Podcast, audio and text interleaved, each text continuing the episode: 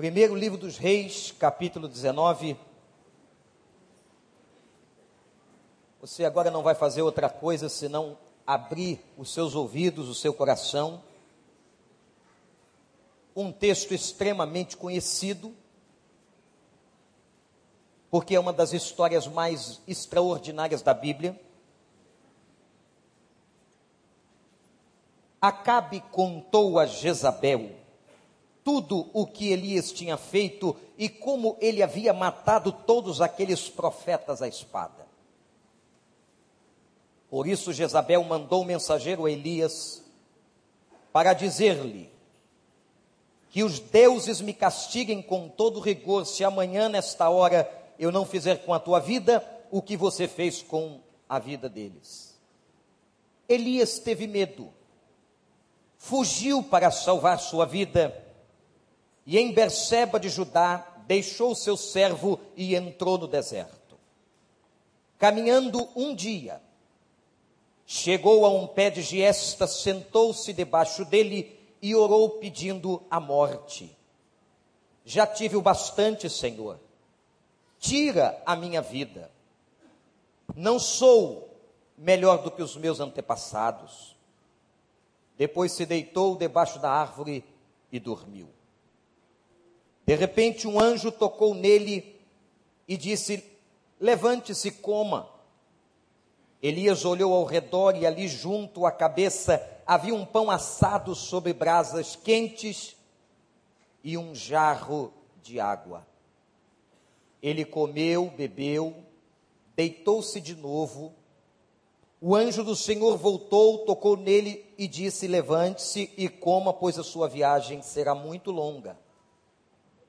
Então Elias se levantou, comeu, bebeu e, fortalecido com aquela comida, viajou quarenta dias e quarenta noites até chegar a Horebe, o monte de Deus. E ali entrou numa caverna e passou a noite. O Senhor aparece a Elias, e a palavra do Senhor veio a ele: O que você está fazendo aqui, Elias? Ele respondeu: Tenho sido zeloso pelo Senhor, o Deus dos exércitos. Os israelitas rejeitaram a tua aliança, quebraram os teus altares e mataram os teus profetas à espada. Sou o único que sobrou e agora também estão procurando matar-me. O Senhor lhe disse: saia, saia e fique no monte na presença do Senhor pois o Senhor vai passar. Então veio um vento fortíssimo que separou os montes, esmigalhou as rochas diante do Senhor. Mas o Senhor não estava no vento. Depois houve um terremoto, mas o Senhor não estava no terremoto. Depois do terremoto houve um fogo, mas o Senhor não estava nele. Depois do fogo houve um murmúrio de uma brisa suave, e quando Elias ouviu, puxou a capa para cobrir o rosto, saiu e ficou à entrada da caverna. Uma voz lhe perguntou: O que você está fazendo aqui, Elias? Ele respondeu: Tenho sido zeloso pelo Senhor, o Deus dos exércitos. Os israelitas rejeitaram a tua aliança, quebraram os teus altares, mataram os teus profetas à espada. Eu sou o único que sobrou e agora também estão procurando matar-me. O Senhor lhe disse: Volte, volte pelo caminho onde veio e vá para o deserto de Damasco. Chegando lá, unja Azael como rei da Síria. Unja também Jeú, filho de Ninsi, como rei de Israel, e unja Eliseu, filho de Safate, de Abel Meolá, para suceder a você como profeta. Jeú matará todo aquele que escapar da espada de Azael. Eliseu matará todo aquele que escapar da espada de Jeú. No entanto, fiz sobrar sete mil em Israel, todos aqueles cujos joelhos não se inclinaram diante de Baal, e todos aqueles cujas bocas não o beijaram.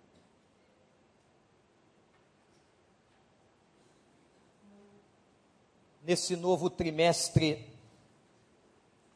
nós passamos janeiro, fevereiro e março falando sobre plantação. Juntos somos melhores cultivando. Mas agora, nos meses de abril, maio e junho, nós vamos falar sobre cuidado. Cuidado, irmãos, das pessoas. O cuidado que a igreja tem que ter com as mais de 130 decisões, louvado seja o nome de Deus, de pessoas não crentes durante a campanha que fizemos no mês de março. Aleluia. Cuidado com cada pessoa que adentra por esta porta para adorar em nossa congregação. Cuidado com aquele que ainda não conhece Jesus e que está perto de nós, seja no trabalho, seja na escola, na universidade, na vizinhança. O povo de Deus foi chamado também para cuidar. Mas como que eu vou falar sobre cuidado com outro se eu não entender primeiramente o cuidado de Deus comigo? Será que nós compreendemos que Deus cuida de nós? Às vezes não parece, não é? Às vezes a sensação que nós temos é que Deus não está perto a impressão que nós temos é que Deus não, não ouviu a nossa oração,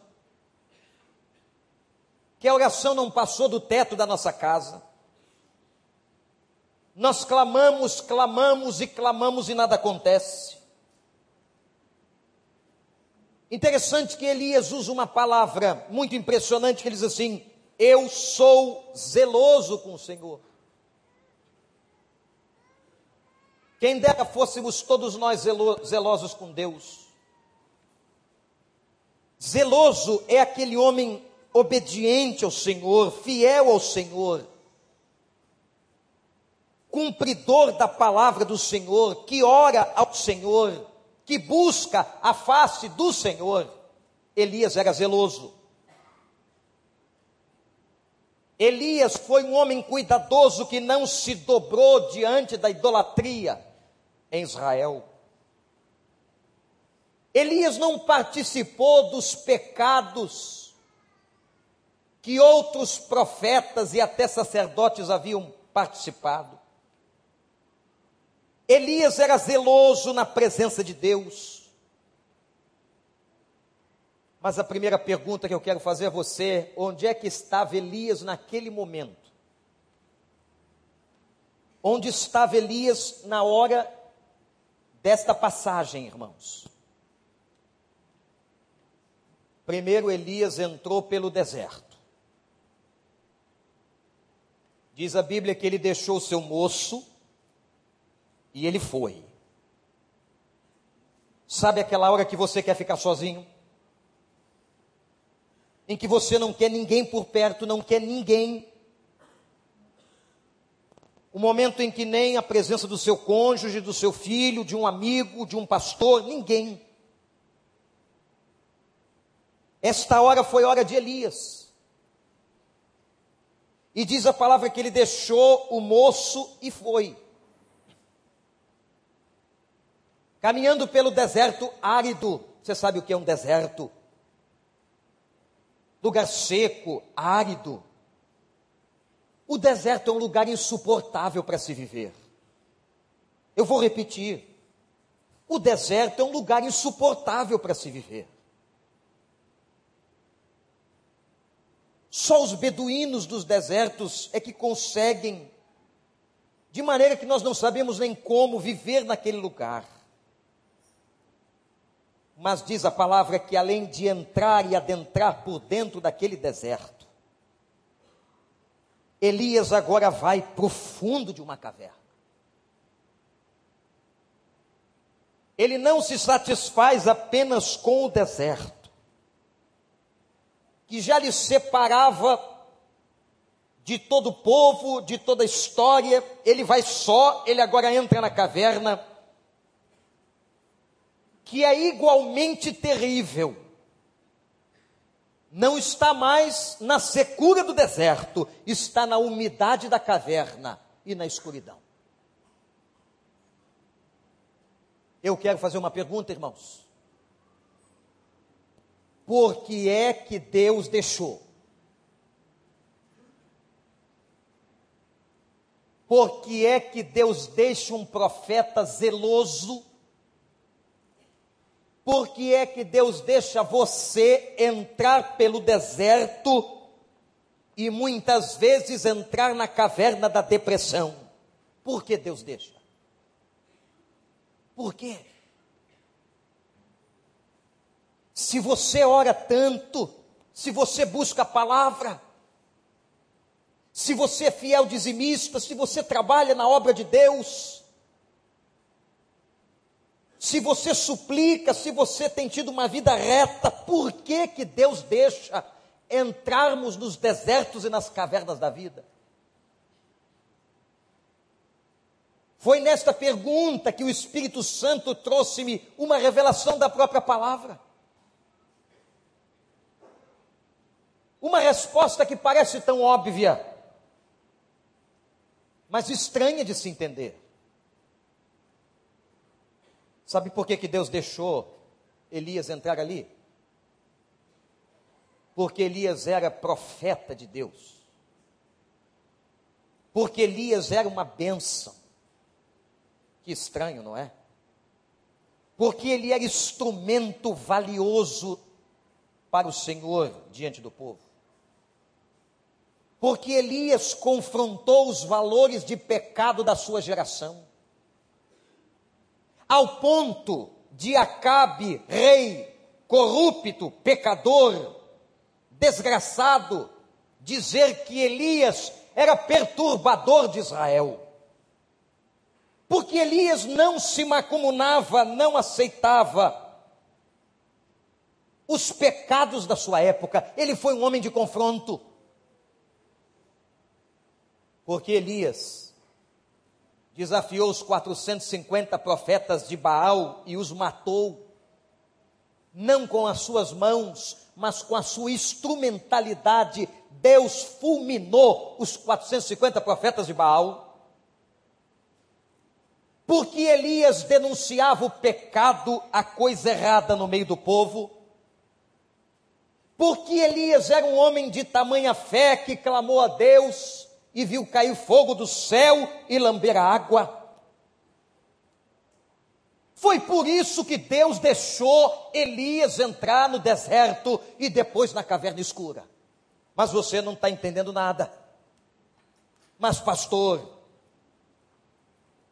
uma pessoa deste quilate espiritual não é para estar num pedestal espiritual. Uma pessoa com esta devoção, com esta competência diante de Deus, não deveria ser muito abençoada, muito próspera, não deveria ter todas as suas orações respondidas, não deveria levantar as mãos e os diabos e demônios se dobrarem diante dele. Uma pessoa como esta, de tanta instrumentalidade não deveria ser um tesouro de Deus, ao qual Deus abençoaria sobremaneira, pastor? O problema é que a minha avaliação e a sua não é a avaliação de Deus. Deus sabia que Elias era isso tudo. Mas só Deus sabe do cuidado que eu e você precisamos. Só Deus. Talvez nem a pessoa mais íntima da sua vida saiba exatamente do que você precisa. E te digo mais, meu irmão, minha irmã, talvez nem você mesmo, nem eu mesmo tenha competência de saber o que é que realmente nós precisamos. É por isso que a avaliação de Deus é diferente da nossa. A nossa avaliação é uma avaliação superficial, é uma avaliação da aparência. Nós às vezes achamos que a realidade é uma e a realidade é outra. Somente Deus sabe qual é a verdadeira realidade e só Deus sabe o que, que nós precisamos, querida igreja. Elias era isso tudo. Elias era um homem de fé, Elias era um homem de oração, Elias era um homem operoso, Elias era valoroso, era valente, Elias era um homem que confrontou as autoridades políticas, Elias tinha uma fé tal que viu o fogo cair do céu, Elias era isso tudo, mas Deus, Deus achou que Elias precisava aprender mais sobre fragilidade. Deus achou que Elias precisava aprender mais sobre dependência dele. Deus achou que Elias precisava aprender a orar mais. Mas mais, Senhor, é mais. E Deus achou que Elias precisava aprender a ser mais devoto. Por esta razão, ele deixa Elias entrar no deserto e depois na caverna. Para que Elias fosse ainda melhor.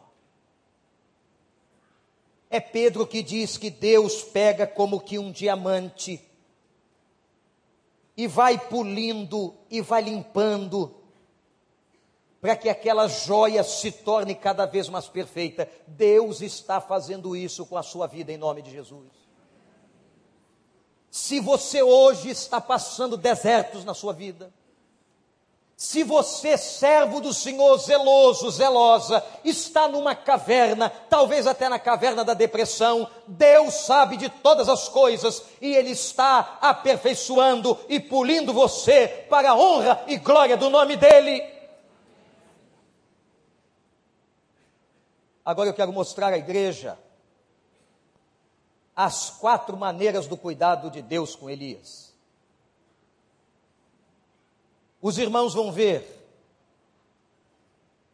que Elias se apresentava de uma maneira diante de Deus, aí Deus cuidava.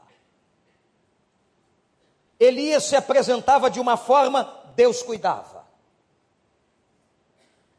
E é isso que nós temos que aprender hoje de manhã em nome de Jesus nós temos que aprender de um Deus que cuida de nós, de um Deus que não deixa de ouvir-nos, de um Deus que sabe as nossas necessidades melhor do que nós mesmos, de um Deus que conhece cada passo da nossa vida, cada formação das nossas células.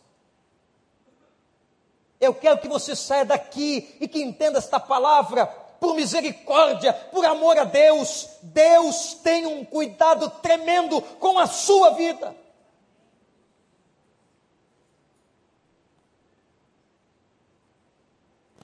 Vejamos o primeiro cuidado de Elias quando Elias se apresentou amedrontado. O versículo 3, quando Elias já tinha feito todo aquele movimento, matou os profetas. Agora, verso 3 diz que Elias tem medo e foge e saiu fugindo pelo deserto. Com medo da ameaça de Jezabel, mulher de Acabe, com tudo que ela promete, ela promete que vai matá-lo. Como qualquer um de nós, com medo de morrer. Ter medo de morrer não é pecado, porque somos humanos. Temos uma fé frágil e apesar de tudo que Elias tinha visto, todos os milagres, ele sente medo de morrer e vai. O homem de 1 Reis 18 não parece o homem de 1 Reis 19. O homem que disse: manda dizer a Acabe que Elias está aqui. Um homem austero, firme, agora dá lugar a um homem frágil, com medo.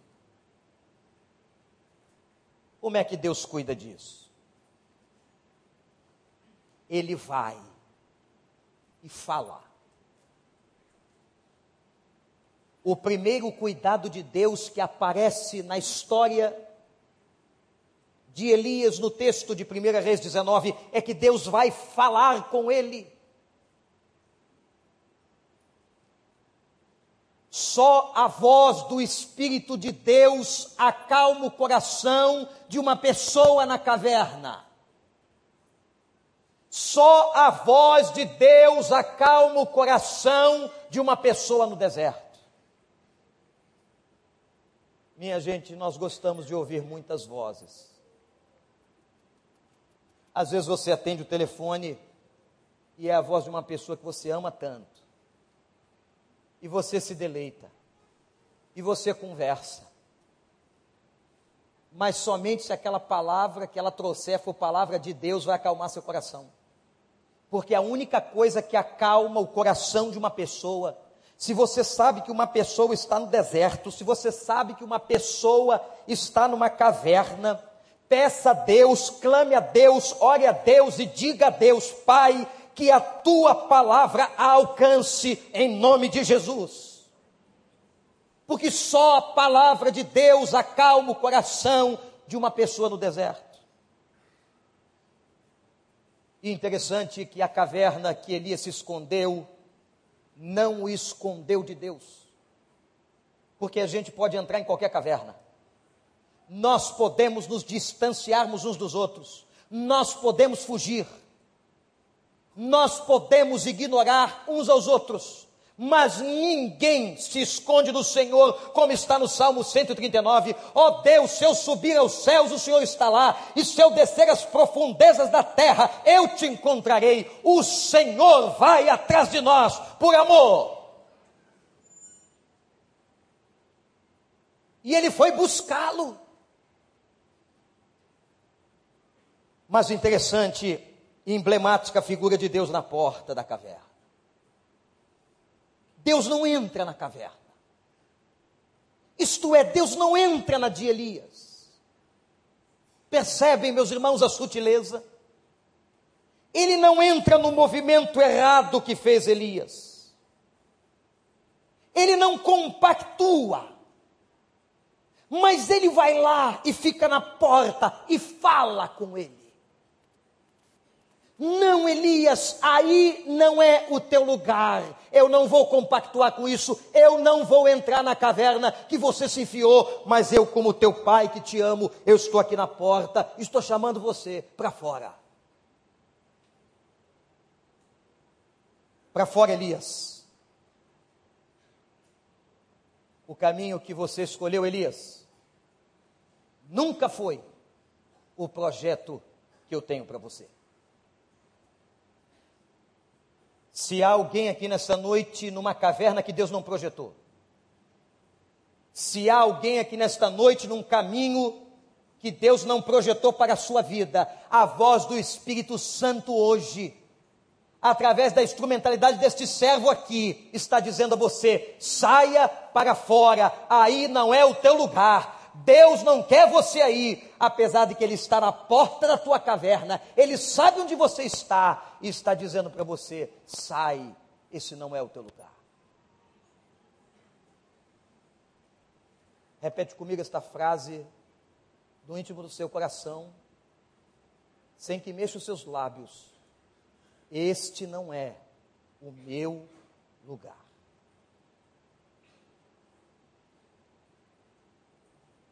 A segunda maneira como Deus tratou Elias. A primeira, amedrontado, Deus foi lá e falou. A segunda maneira, encontramos um Elias cansado. O que?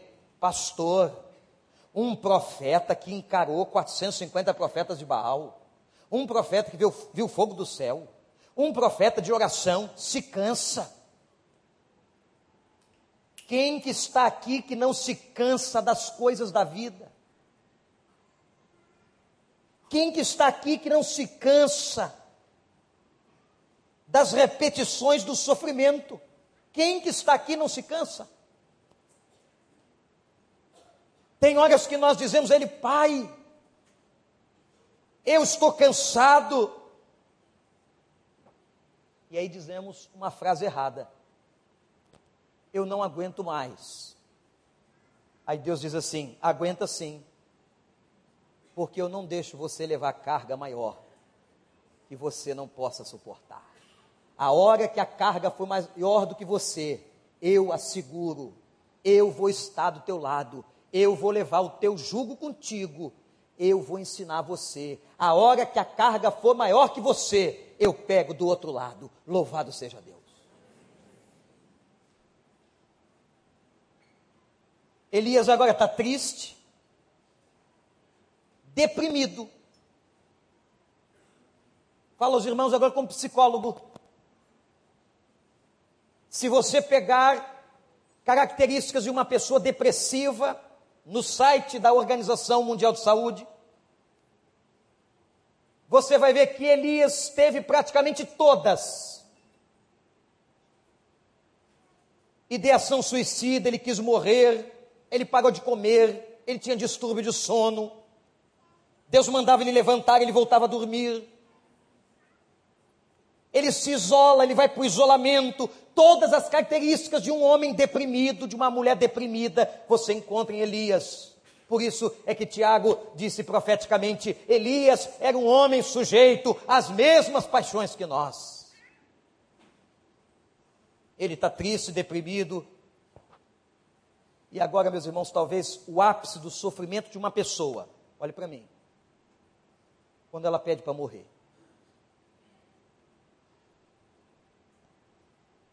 Eu fui visitar uma pessoa no hospital recentemente. E aquela pessoa estava sofrendo tanto, mas tanto, crente, e disse: Pastor, eu quero que isso acabe. Eu disse: Você quer morrer, não é? A lágrima rolou dos seus olhos. Eu disse: Só Deus pode fazer isso. Não peça a Deus para morrer. Peça graça. E se Ele não quiser te dar a graça da vida, peça para que Ele prepare teu coração. Nós não fomos chamados para pedir a morte, nós somos chamados para gozar a vida. Nós não fomos chamados para suplicar a morte, nós somos chamados para ter vida abundante em nome de Jesus Cristo. Elias estava assim. Aí vem o cuidado, o segundo cuidado de Deus. O que, que Deus fez? Deus deu descanso para ele.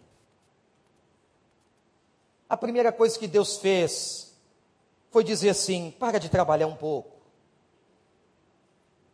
Vem para cá. Isso, vem para o deserto, eu deixo. Eu deixo você andar bastante longe. Eu deixo você entrar nessa caverna. Sai um pouquinho do que você está fazendo. Sai, vem. Vem cuidar de você. Às vezes Deus nos deixa entrarmos nos desertos para cuidarmos de nós mesmos. Vem. E quando levou Elias para ali, ou deixou Elias estar ali,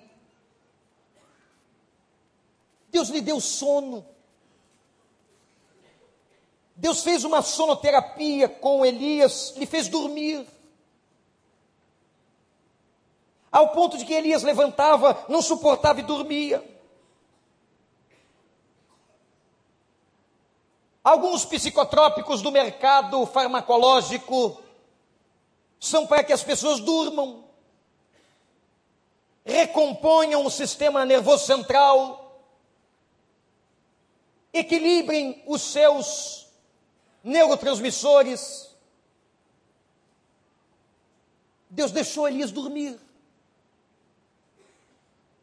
Tem gente que vive tanto no ativismo que quando dorme um pouquinho demais, acha que está em pecado. E Senhor, hoje eu passei da hora. Por que não pode passar da hora? Que neurose nós vivemos nessa geração em que até culpa nós sentimos Se dormimos um pouco a mais, e o sono, como alimento, é tão importante para o nosso equilíbrio homeostático. E aí, Deus só acordava ele para ele comer. Gente, olhem para mim. Deus levou pão. E diz a Bíblia que tinha pão assado. Ainda assou o pão. Deus é padeiro. Ele levou o pão e colocou o pão. E colocou uma jarra de água fresca. Eu não sei se você já percebeu as jarras de água que Deus tem colocado na sua cabeceira. Quantas vezes, meus irmãos, nós estamos arrasados, nós estamos tristes, nós estamos abatidos e de repente vem o Senhor e traz uma jarra de água, e traz um refrigério, e traz uma alegria, e traz alguém. Quantas vezes o Gabriel já foi a jarra de água do meu coração? Às vezes a gente está acabrunhado, triste com alguma coisa, e vem aquele menino, aquele menino com o nome de anjo, que eu sempre digo a vocês, que é uma bênção. Mas às vezes ele fala nos negócios, eu digo, Senhor, que jarra de água gostosa. Às vezes é um irmão que toca o telefone e diz uma palavra, e você vê que aquilo é pão assado, é pão fresco.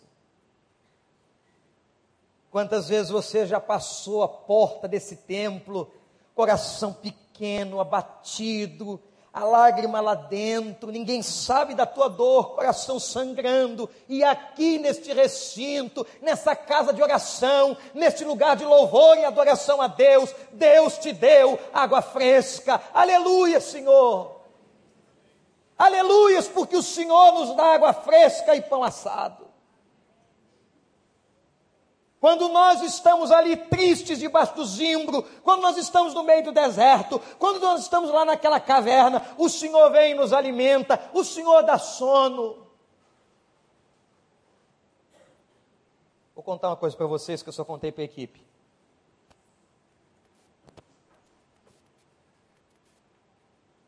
Um cara mais hiperativo, ou mais ativo como eu sou, tem mais dificuldade com o sono e dorme menos. Aliás, todos os pastores que eu conheço, sérios, que se parecem um pouquinho, dormem pouco. Mas quando chega uma época de muita tensão por alguma razão, a gente tem mais dificuldade ainda. Não parece não, meu irmão, mas às vezes o seu rosto aparece diante de mim de madrugada. E eu nem quero te ver eu quero dormir. E vem às vezes a cara do Miqueias na minha cabeça. O George, o Marcos, você. Eu digo, Senhor, mas tira esse fantasma da minha frente. E você fica pensando, e, e, e quanto, é, quanto nós temos de entrada, quantos projetos nós temos, é aquela loucura. E no final de novembro do ano passado, até por causa do, do, da situação estressante que chega ao final do ano, eu estava assim. Eu contei para a equipe e contei para ele. Quando fui para a viagem missionária, em Portugal, Espanha e no norte da África. Quando eu cheguei na Espanha, eu fui para a casa desse homem de Deus que esteve aqui. Vocês não têm noção da vida devocional e de quem é Elton Rangel. Às vezes, homens de Deus passam por nós e a gente nem percebe. A sua santidade, a sua vida, o que Deus faz com aquele homem. Acordando três horas da manhã para orar. E eu não sei o que acontecia. Ele me colocou num quartinho de hóspede com uma cama, que dava a cama e a minha mala. A minha mala, irmãos, representa 70% da minha altura. Não é porque eu seja pequena, a mala é grande. pois eu batia naquela cama. Me vinha um sono tão pesado, mas tão pesado que eu não conseguia me mover. E na segunda noite a mesma coisa, terceira noite, mas o que, que tem nessa cama? Eu comecei a amar tanto aquela cama, que eu cheguei a pensar, pastor Elton, vou pedir a ele mandar essa cama para o Brasil. Quando eu tiver com alguma questão noturna, com o rosto daqueles irmãos da minha frente, eu vou para a cama. Eu passei os dias naquela casa dormindo como muito tempo não dormia. Quando cheguei aqui, não falei isso com ele lá. Meses depois, semana passada, eu disse, pastor, enquanto eu estava na sua casa, o senhor orava por mim? Ele olhou espantado e disse, claro. Eu orava para que te Deus desse descanso.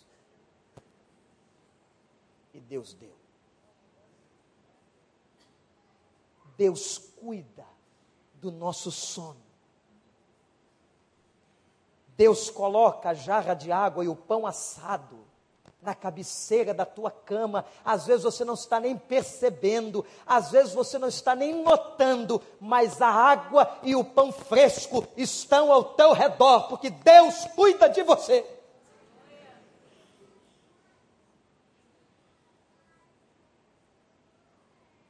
Terceira maneira do cuidado de Deus.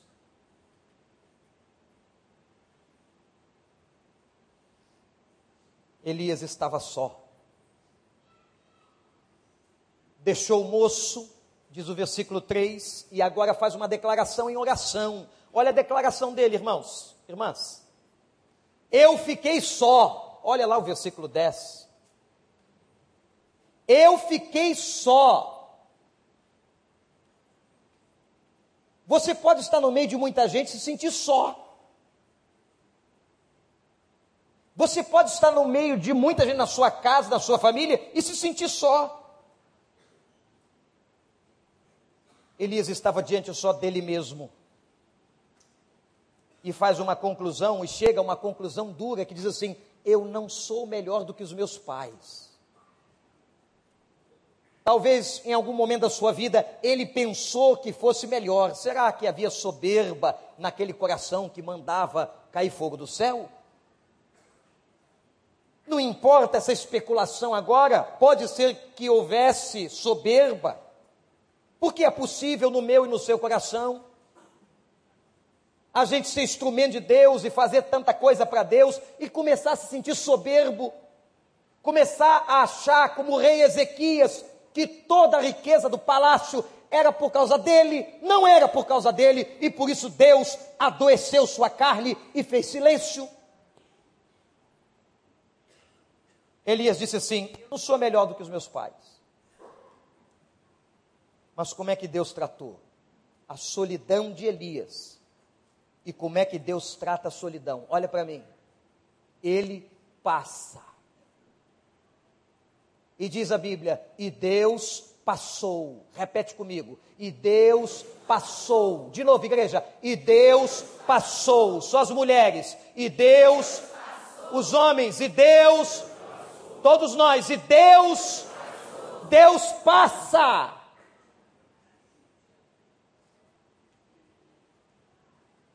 E lhe surpreendeu. Porque Elias estava acostumado, sabe com o quê? Com Deus estridente, com Deus da guerra, com Deus que matava, com Deus do fogo, com Deus que lambia água, com Deus com a espada. Era esse Deus que ele estava acostumado. Mas preste atenção: Deus nos surpreende.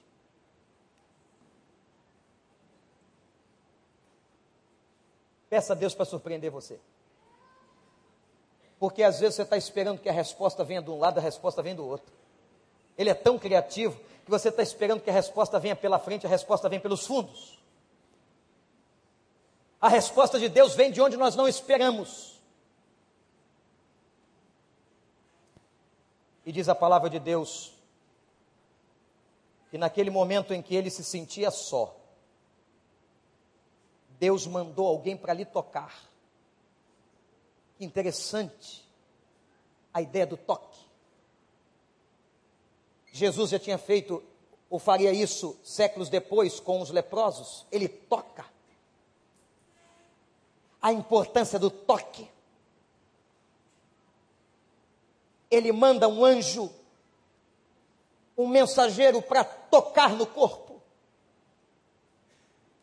Aliás, meus irmãos, tenho ouvido e aprendido de homens de Deus que têm passado por nós como o doutor Rousseau Shedd, como o próprio pastor Elton Rangel e outros, que nós ainda não aprendemos a utilizar a ministração dos anjos. Recomendo-vos o título de Billy Graham, Anjos, quando ele fala que são mensageiros de Deus a serviço dos homens e das mulheres do Senhor. A própria Bíblia diz assim: os anjos do Senhor acampam-se ao redor dos que os, os temem e os livra. O problema é que a gente acredita que eles só acampam. Não, eles são mensageiros. A Bíblia fala de uma atuação angelical, uma atuação angelical para abençoar e para fazer coisas pelos santos. Eu estou começando a estudar e quero aprender sobre isso. Então agora, essa semana, comecei a usar o serviço. Nunca tinha feito. Ah, está indo lá? Eu não posso ir. Senhor, vai lá, manda o teu anjo, e que o teu anjo leve a tua palavra e coloca na boca daquela pessoa. Senhor, vou aqui assinar o contrato, vai lá, manda o teu anjo, isso é legítimo biblicamente. Tive por duas horas diante daquele monstro espiritual que é o Dr. Shed, e ele falava sobre a ministração dos anjos.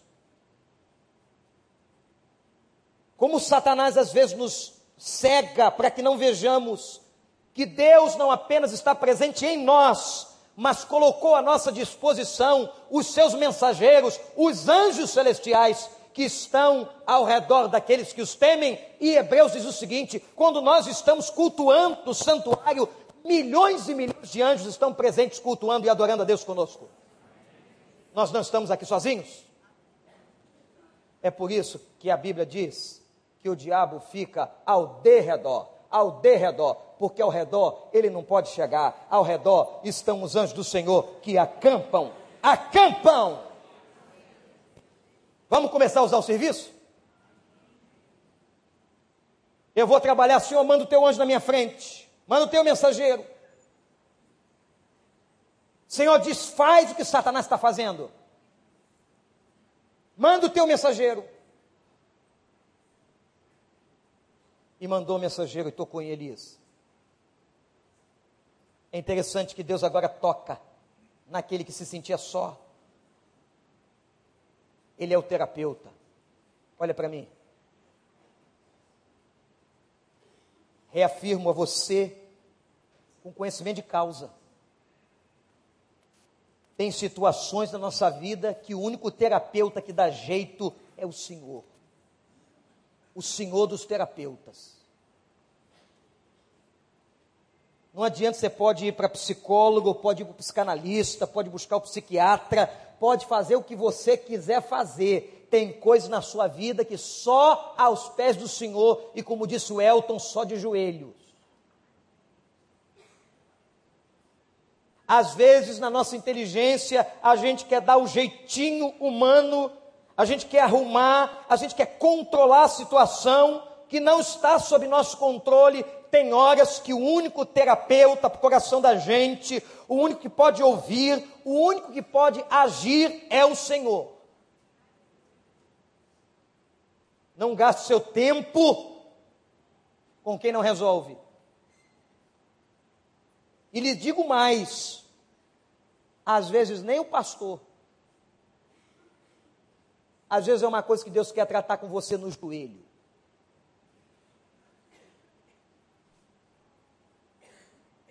O anjo tocou. E agora Elias se surpreende. porque Deus passou. E sabe como é que ele passou? E para mostrar para ele que ele era um Deus que surpreendia, veio o vento. Deus estava no vento? Estava a igreja. Veio o terremoto, estava no terremoto? Veio o fogo, estava no fogo? Ele viu fogo do céu, Deus estava naquele fogo, mas não estava nesse. Aí veio uma brisa que tomou o lugar, entrou pela caverna e ele entendeu: o Senhor está aqui. Tem horas que não é no grito, é na brisa. Deus nos surpreende. Preste atenção nos sinais de Deus na sua vida e para a sua vida, porque às vezes você está esperando que a resposta venha de um lado e o sinal de Deus aponta para outro e a brisa vem de outro lugar, mas ela vem. E por fim, a última maneira que Deus cuidou de Elias. Elias se apresentava um homem sem rumo, não sabia para onde ir, sozinho, no deserto, na caverna, o que fazer. Deus então, você vê isso dos versos 16 a 19, lhe mostra o caminho. Quando nós estamos perdidos sem saber o que fazer, Deus nos mostra o caminho. Você crê nisso? Elias sai da caverna que você se enfiou. Agora, detalhe: Elias, eu não queria que você entrasse na caverna, eu só permiti, agora sai. Sai e vai ungir Azael como rei. Ué, profeta deprimido ainda tem unção? Profeta deprimido, dentro da caverna, ainda tem unção, pastores? Tem, porque Deus não tira unção. E disse: agora acabou o teu tempo aí, sai e vai ungir. Só pode ungir quem tem unção. Vai ungir. Deus recondiciona, realinha a vida de Elias. E diz para ele assim: Você ainda tem uma obra a fazer, você ainda vai ungir teu sucessor. Que coisa linda! Você ainda vai ungir reis em lugares estratégicos do meu povo. Volta, Elias. Meus irmãos, que coisa maravilhosa, você que anotou, olhe para as suas anotações. Um Elias amedrontado, Deus falou.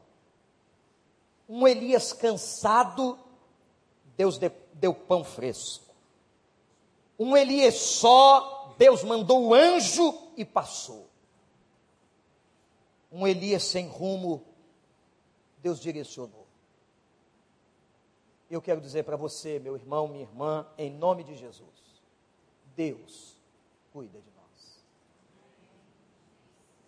Por mais que nós não o percebamos, por mais que nós não vejamos o jarro d'água fresca, por mais que nós não sintamos o cheiro do pão assado, e pão assado tem cheiro, por mais que nós não sintamos isso, Deus cuida de nós.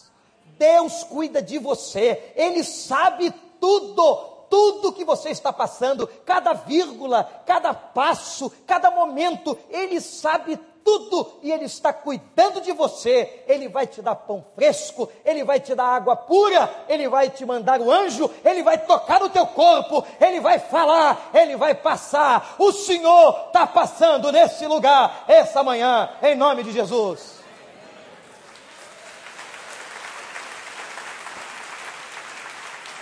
O Senhor está passando aqui. Feche seus olhos.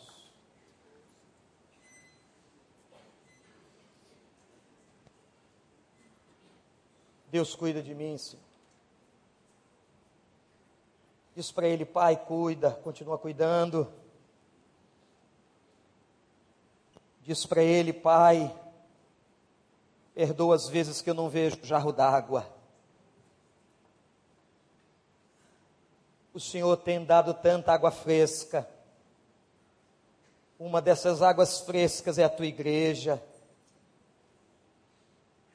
O pão assado, aquele irmão que liga, Senhor, para orar com a gente.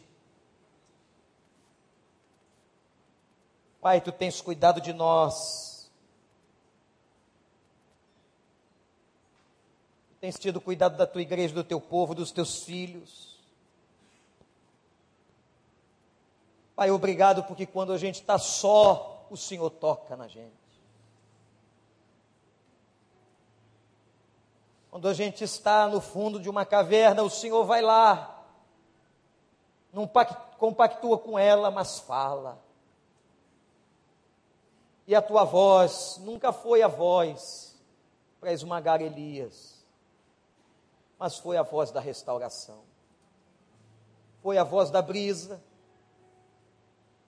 Ó Senhor, que passou na porta da caverna de Elias, passa na porta das nossas cavernas.